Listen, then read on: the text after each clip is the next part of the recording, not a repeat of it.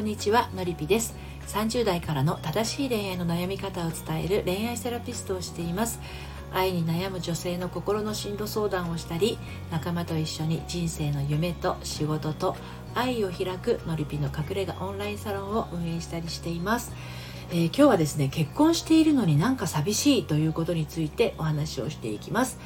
まあ、本当はね結婚して幸せなはずなのに2人でいてのいてもなんか寂しいとか2人でいるのになんか一りぼっちな感じそんな風に感じているあなたにお伝えをしたいことということなんですけれどもあのー、そもそもなんですけどそういう風に寂しさとか何て言うのかなえー、っとこう切ないような気持ちをね常に常にこうえー、抱いている方の場合ですね基本的になんかこう言いたいことが言えなかったりとか聞きたいことが聞けなかったりっていうことはありませんか？ね。あの2人なのに1人でそれはね基本的にはねあの普通のことなんですよ。あの夫婦といえどもあの親子もそうですけれどもね。あの一人一人皮膚を隔てた別々の人間なのであの本当は2人でいるのに1人な感じがするっていうのは寂しさというよりかはそれぞれ別々のあの別個の人間として存在していて時折こう一緒の時間を共有するというような意味合いを持つんですけど、まあ、そこに非常にこうなんかこう気持ちが通じ合えないなとか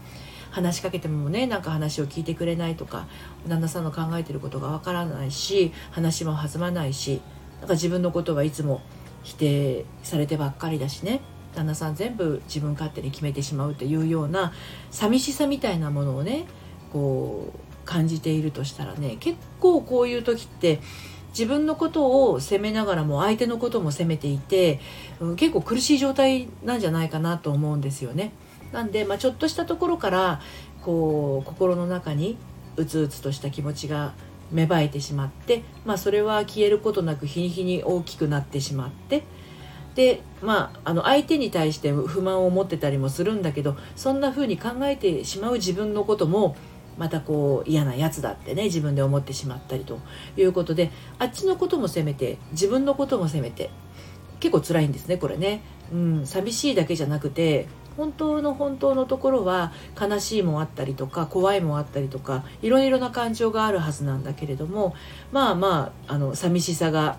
自分の周りをこう取り囲んでいる気分になってね、まあ、私たち夫婦ってこれからずっとこうなのかしらって。でどうしてもこうこれ以上悪化させたくないからあのそんな風に思いつつも作り笑顔で向き合ってね晩ご飯を食べたりっていう風にしてるんだけどちょっとそういう状態だと虚しくなっちゃうんじゃないかなと思うんですよね余計にね。うん、なので、まあ、そういう風な感覚をいつ頃からまあ溜め込んでしまったのかなっていうのをね自分の中でちょっと思い返してみるといいと思います。うんとあなたが旦那さんに言いたいことが言えなくなってしまったのはいつからかとか、ね、言いたいことを諦めてしまうようになったのは何がきっかけだったのかっていうことですよね。なんかこう一生懸命にあなたが話したり説明したりしたことを、まあ、旦那さんがね何の気なしにあの否定したりとかまたはあの、えー、自分で決めてやろうとしたことをね頭ごなしにダメ出しされたりってそういうことって結構あったりするんですよね。うん、まあそういうのは日常的にありがちだし旦那さんもあの決してその意地悪という意味ではなくってねあの役に立ちたい思いがあるからその正論をかざすというか解決策を提示するというか奥さんのためを持ってためをためになってなかったとしてもですよ。ためになってなかったとしても自分としてはためになってるつもりで言っているのでまあ奥さんからすれば妻側からすればああまた否定されたとかまたダメ出しされたっていう気持ちになっちゃうんだけど旦那さん側はそういうつもりはあんまりないのかもしれないですよね。だけどあのあなた自身にこう日頃からね自信がなかったりするともうたった一言何気ない旦那さんの一言で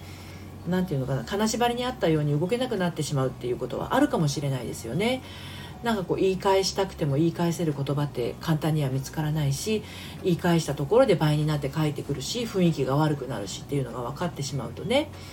うん、でそれによってさらにコテンパンにされたらねもうなんか生きてる価値なんてないんじゃないかっていう風なくらい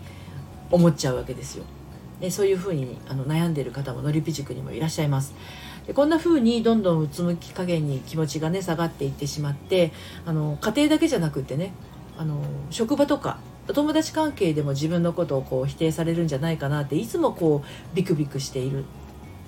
人がもしいらっしゃるとしたらですよこれねあの思い返せも思い返しても旦那さんにいつっていうのが思い返せない人っていうのはこれはね最近の出来事がきっかけではないんですよ。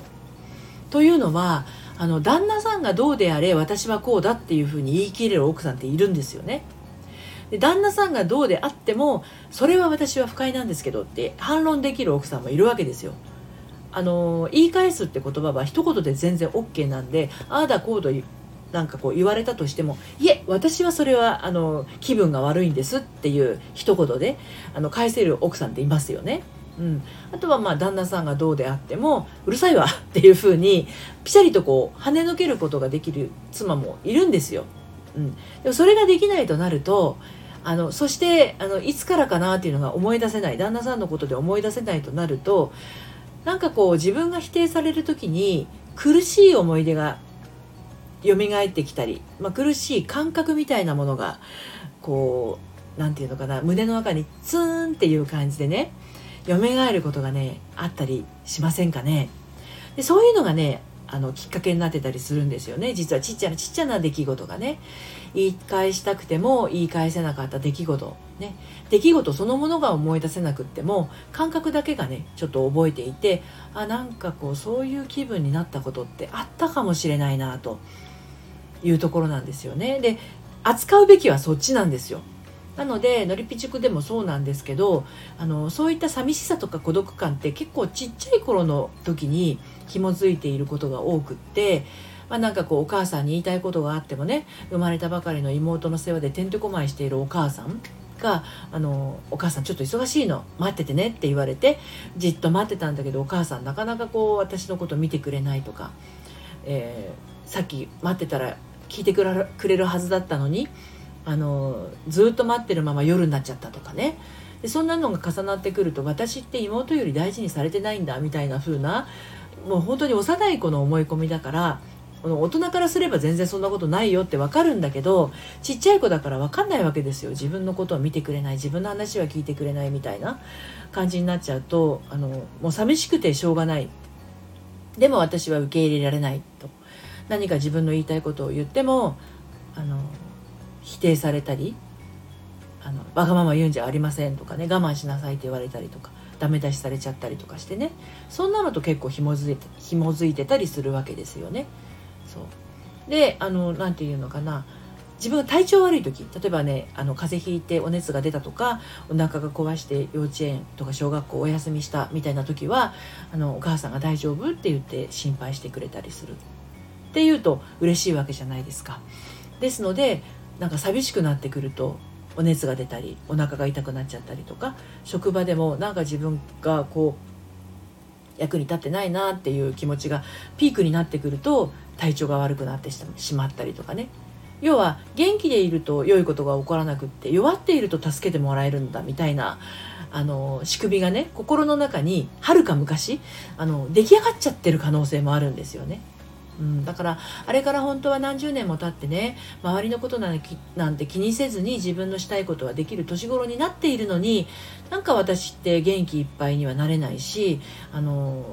自分のしたいことはできないしなんか弱ってうじうじしている方があのダメだなって言いながらもね旦那さんがやってくれたりするからっていう風にあのなっちゃったりもしてたりするんですよね。うんで本当はやっぱり元気いっぱい自分のやりたいことをやりたいからって言って自分のことするって決めても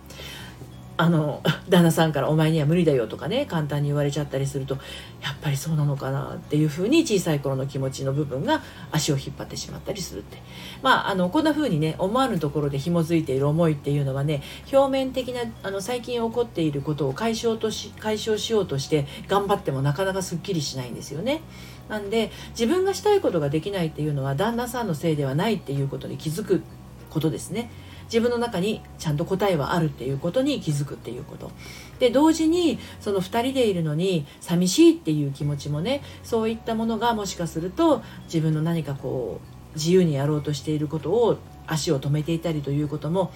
えー、きっかけとなっている可能性としては大いにありますので、まあ、気になるなという方はあのリピジブのね初回カウンセリングでもあのあなたの場合はどうっていうのをお話であの